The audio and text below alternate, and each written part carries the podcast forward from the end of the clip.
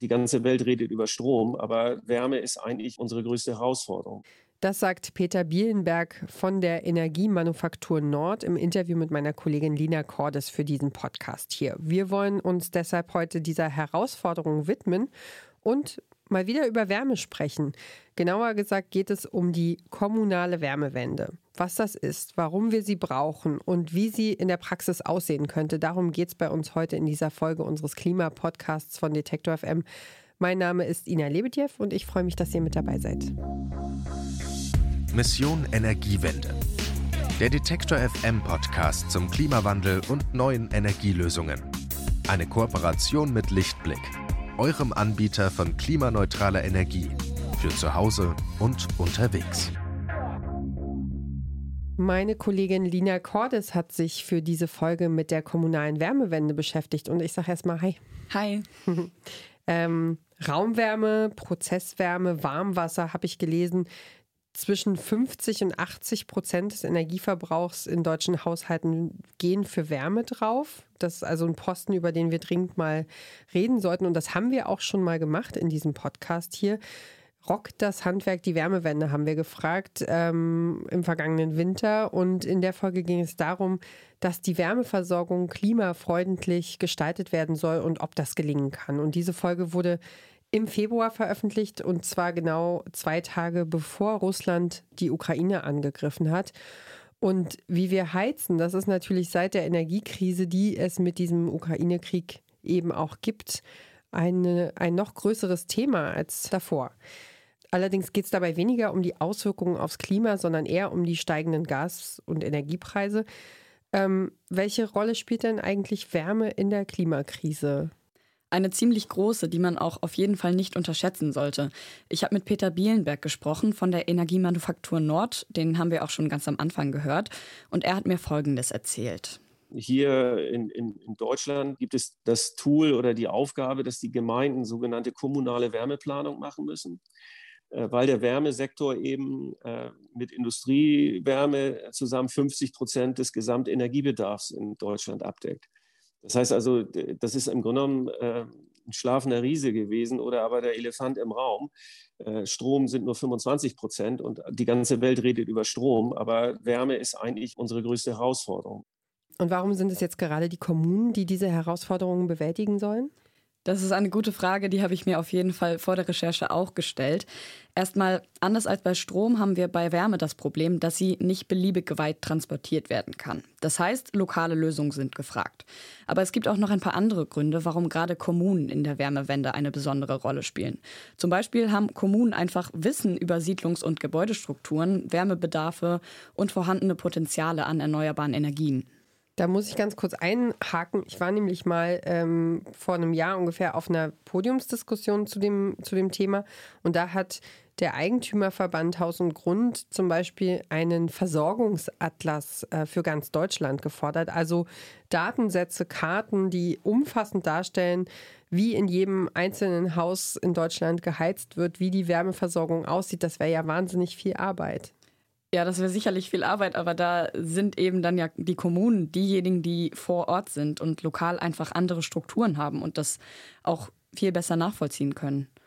Genau, außerdem sind Kommunen häufig Inhaberinnen von Wegerechten und Eigentümerinnen von Infrastruktureinrichtungen und großen Wohnungsbeständen. Das macht dann natürlich auch die Planung deutlich einfacher. Und natürlich können sie vor Ort auch spezifische lokale Gegebenheiten besser beachten. Und AkteurInnen kennen sich oft auch persönlich. Dadurch können Bürgerinnen und Unternehmen oft leichter für das Thema begeistert werden, zum einen, und zum anderen können womöglich auch Konflikte vermieden werden. Ja, sieht so aus, als würde es auf jeden Fall genug Gründe geben, weshalb Kommunen diese Herausforderungen einfach auch angehen sollten. Ähm, aber wie ist denn tatsächlich der Stand der Dinge? Ja, das stimmt. Gründe gibt es auf jeden Fall genug, aber tatsächlich wird noch nicht in genügend Kommunen wirklich etwas gemacht. Beziehungsweise müssten einfach größere Projekte umgesetzt werden, die auch wirklich was bewirken. Das hat Peter Bielenberg mir erzählt, der hauptsächlich in Schleswig-Holstein arbeitet. Machen wir die Dramatik mal klar. Also äh, das Land Schleswig-Holstein, auch die Bundesregierung, die sagen, wir wollen bis 2045 CO2-neutral sein. Und äh, wir haben in Schleswig-Holstein 1106 Gemeinden. Wir haben jetzt optimistisch gesagt noch 23 Jahre Zeit. Wenn man 1106 durch 23 teilt, dann kommt da 48 raus. Also sagen wir mal ganz locker, 50 Projekte müssen wir eigentlich pro Jahr umsetzen, wenn wir diese Ziele erreichen wollten. So, und äh, wir schaffen nicht mal zwei. Das sind ja erstmal schon eher bittere Aussichten zum Start. Ja, das stimmt, aber ich kann auf jeden Fall schon mal versprechen, dass wir jetzt heute nicht alles schwarz malen werden. Tatsächlich gibt es nämlich auch ziemlich viele positive Aussichten und einige wirklich spannende Projekte, die einiges zur kommunalen Wärmewende beitragen. Und ein Beispiel hast du uns ja auch mitgebracht. Genau, Peter Bielenberg, der arbeitet nämlich nicht nur bei der Energiemanufaktur Nord, er ist auch selbst Projektleiter, nämlich vom Erdbeckenspeicher in Meldorf. Meldorf ist eine kleine Stadt in Schleswig-Holstein und dort leben knapp 7300 Menschen. Haha, und jetzt komme ich mit Fachwissen um die Ecke. Ich habe da nämlich mal gewohnt. also nicht in Meldorf selbst, sondern in der Nachbarstadt in, in Heide.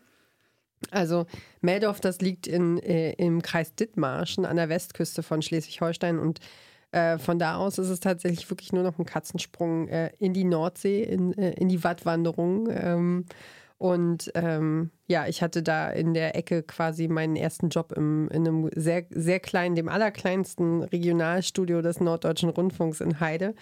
Und das ist eine sehr, sehr weitläufige Gegend. Da gibt es wenig Menschen. Ähm, man spricht auch von einem, von einem Flächenland, also viel Landwirtschaft, viel große, große Gehöfte, große Flächen und ähm, viel Kohl und Schafe. Und äh, ja, aber lass uns mal lieber auf dieses Erdbeckenspeicher gucken. Ich wollte das mal nur zum Besten geben. Ja, viel Fläche braucht man auch tatsächlich für so einen Erdbeckenspeicher. Ein Erdbeckenspeicher, das ist eine Art von Wärmespeicher. Im Übrigen auch der allererste in Deutschland. In anderen Ländern wie Dänemark, da gibt es solche Speicher aber schon. Also es ist jetzt nicht eine ganz neue Technologie. Bevor ich aber dazu komme, wie das Ganze funktioniert, möchte ich dir erstmal kurz ein Bild davon machen, wie dieser Erdbeckenspeicher aussieht. Das kann ich dir natürlich jetzt auch einfach selbst erklären, aber Ole Nienaber, der kann das besser, denn er arbeitet bei der Firma Ramboll und ist Projektingenieur beim Erdbeckenspeicher in Meldorf. Ähm, grundsätzlich kann man sich darunter vorstellen, ein großes Loch in der Erde. Also wir heben ja eine Baugrube aus sozusagen und kleiden die mit einer Kunststoffdichtungsbahn und so einem Geoflies aus an den Wänden, sodass das Wasser dann am Ende nicht entweichen kann. Und ähm, legen dort dann einen schwimmenden, wärmedämmenden Deckel auf die Wasseroberfläche, wenn er gefüllt ist. Wenn Ole Nina aber groß sagt, dann meint er es im Übrigen auch so. Das Becken ist siebeneinhalb Meter tief und die Seiten sind jeweils 75 Meter lang. Damit man das mal visualisieren kann, 75 Meter, das entspricht mehr oder weniger der Breite eines Fußballfelds. Oh ja, das ist ordentlich, aber wenn man irgendwas in Dithmarschen hat, dann ist es echt viel Platz. Und ähm, genau, diesen Platz braucht man auf jeden Fall auch. In den Speicher, da passen ganze 45 Millionen Liter Wasser rein und die werden dann auf rund 70 Grad aufgeheizt. Also 45 Millionen Liter Wasser, das ist natürlich echt eine Hausnummer. Aber ähm, wo kommt denn jetzt die Wärme plötzlich her, mit der das Wasser dann beheizt werden soll? Diese Wärme ist Abwärme, also sozusagen überschüssige Industriewärme. Und die entsteht in der Trocknungsanlage der Druckerei nebenan.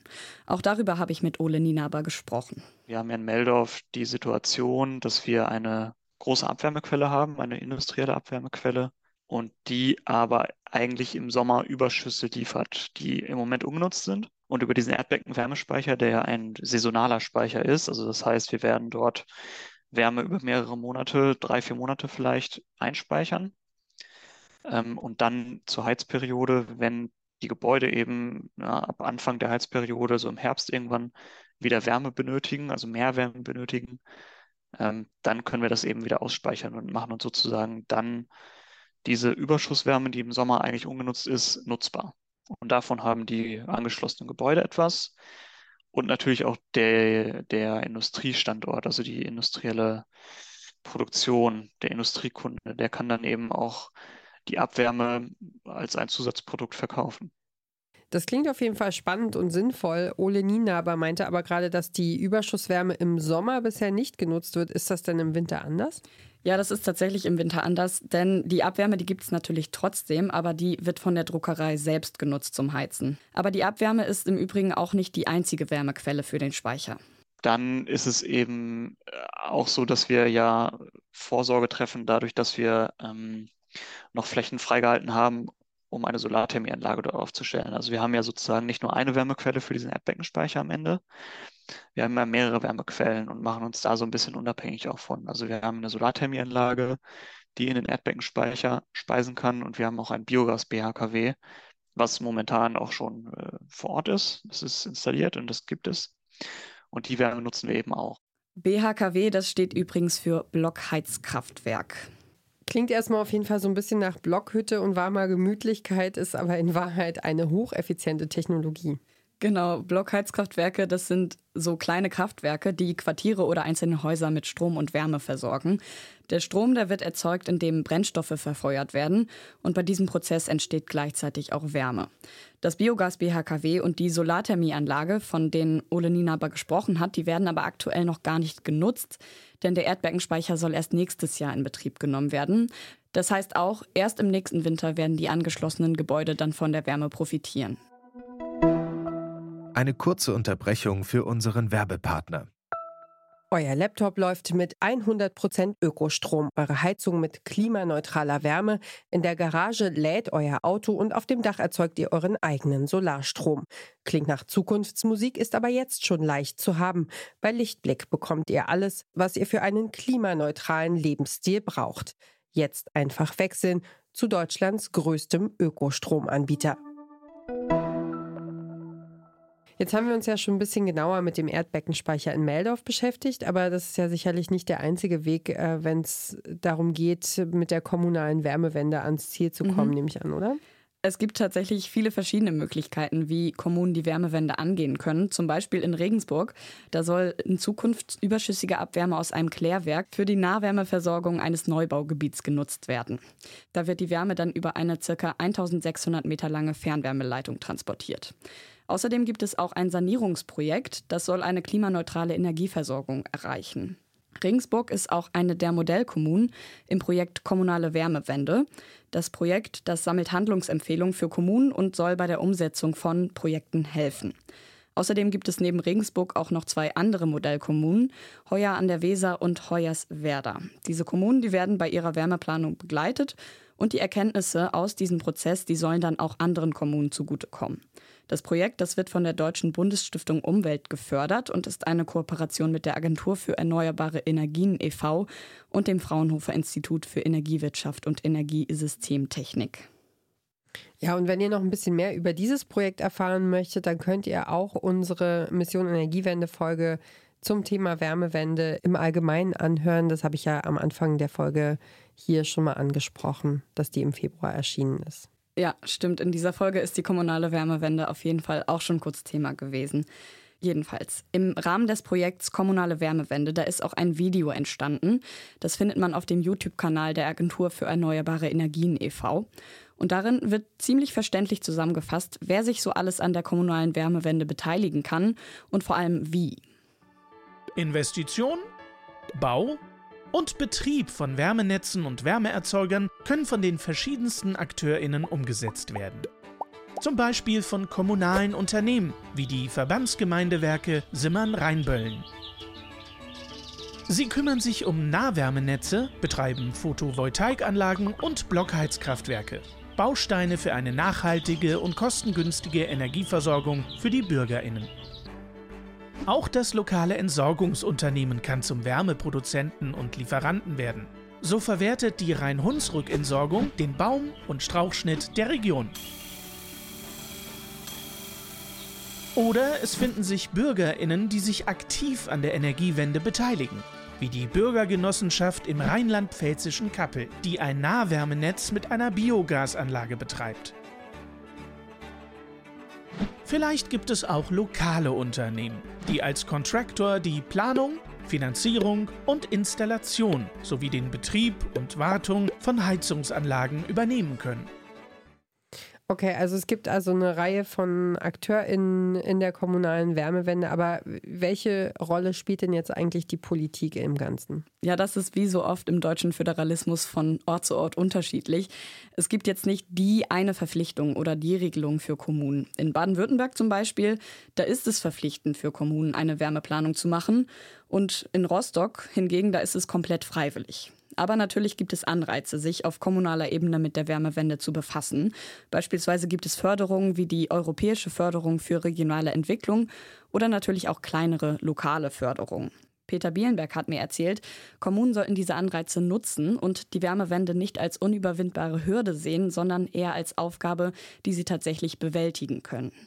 Ähm, das ist eine ziemlich komplexe Aufgabe, aber sie ist auf jeden Fall angehbar und machbar, weil man ähm, A, viele Experten ähm, äh, hat und vor allen Dingen auch große Unterstützung durch äh, die öffentliche Hand äh, und den Bund und die Länder, ähm, um solche Vorhaben auch finanziell wuppen zu können. Also das muss man einfach sagen, da sind die Rahmenbedingungen derzeit ähm, ziemlich gut und, und ich kann nur äh, allen empfehlen, das nicht nur als zwanghaft zu empfinden, so, solche Konzepte zu machen, sondern tatsächlich auch äh, sagen, wir wollen das umsetzen. Der Erdbeckenspeicher in Meldorf ist eins vieler Projekte, das einen Beitrag zur kommunalen Wärmewende leistet. In einer großen Grube wird im Sommer Wärme gespeichert, die dann im Winter genutzt werden kann. Ich bin mal gespannt, äh, ob das dann auch richtig funktioniert. Mhm. Wir werden vielleicht dann einfach nochmal drauf gucken. Ja, auf jeden Fall. So ein Erdbeckenspeicher, der ist aber natürlich nicht die einzige Möglichkeit, klimafreundlicher zu heizen. Da gehören zum Beispiel auch Stadtplanung und Gebäudesanierung zu möglichen kommunalen Aufgaben dazu. Die Ausgangslage für die die kommunale Wärmewende, die ist aber gut, weil es aus öffentlicher Hand viel Unterstützung gibt. Trotzdem müssen noch viel mehr Projekte umgesetzt werden als aktuell, damit die Klimaziele der Bundesregierung wirklich erreicht werden können. Hast du irgendeine Kleinigkeit, die du für dich gelernt hast in der Recherche zu diesem Thema? Tatsächlich ziemlich viel, weil ich sagen muss, mit Wärme habe ich mich bisher einfach noch nicht so intensiv auseinandergesetzt. Und ich fand den Erdbeckenspeicher einfach ein sehr spannendes Projekt und ja, generell, was ich kann jetzt viele Dinge wahrscheinlich aufzählen, aber einfach, dass das so funktioniert und man sehr viel mit Abwärme tatsächlich machen kann und dass man da auch sehr viel mehr machen sollte, das habe ich auf jeden Fall mitgenommen. Ich hatte auch jetzt gestern noch ein spannendes Gespräch mit einer Freundin, die mich darauf aufmerksam gemacht hat, dass ja zum Beispiel auch die Hitze von Krematorien genutzt werden könnte und über sowas sollte man auf jeden Fall mehr sprechen und mehr nachdenken. Über so Querverbindungen und wo, ja, wo sich Synergien ergeben können. Ja, meine Kollegin Lina Cordes hat mit Peter Bielenberg über die kommunale Wärmewende gesprochen. Er ist Projektentwickler des Erdbeckenspeichers in Meldorf. Und wie dieser Speicher aussieht und funktioniert, darüber hat sie mit Ole Nienaber, dem Projektingenieur, gesprochen. Ja, vielen Dank für das Gespräch, Lina, und für die Recherche. Gerne. Das war's von uns für heute mit Mission Energiewende. Ich freue mich, wenn ihr nächste Woche auch wieder mit dabei seid. Den Klimapodcast von Detektor FM, den könnt ihr in der Zwischenzeit auf jeden Fall liken. Ihr könnt bingen, teilen, abonnieren, ähm, auch äh, in Gesprächen mit Freundinnen und Kolleginnen weiterempfehlen. Ihr dürft kritisieren. Es ist also alles für und mit euch und wir freuen uns natürlich ganz besonders, wenn euch auch gefällt, was wir hier machen. Und uns gibt es jedenfalls überall da, wo ihr auch sonst gerne Podcasts hört. Ich bin Ina Lebedjew und für heute sage ich Dankeschön fürs Zuhören. Wir hören uns nächste Woche hoffentlich wieder. Ciao, macht's gut, bis bald. Mission Energiewende. Der Detektor FM Podcast zum Klimawandel und neuen Energielösungen. Eine Kooperation mit Lichtblick, eurem Anbieter von klimaneutraler Energie für zu Hause und unterwegs.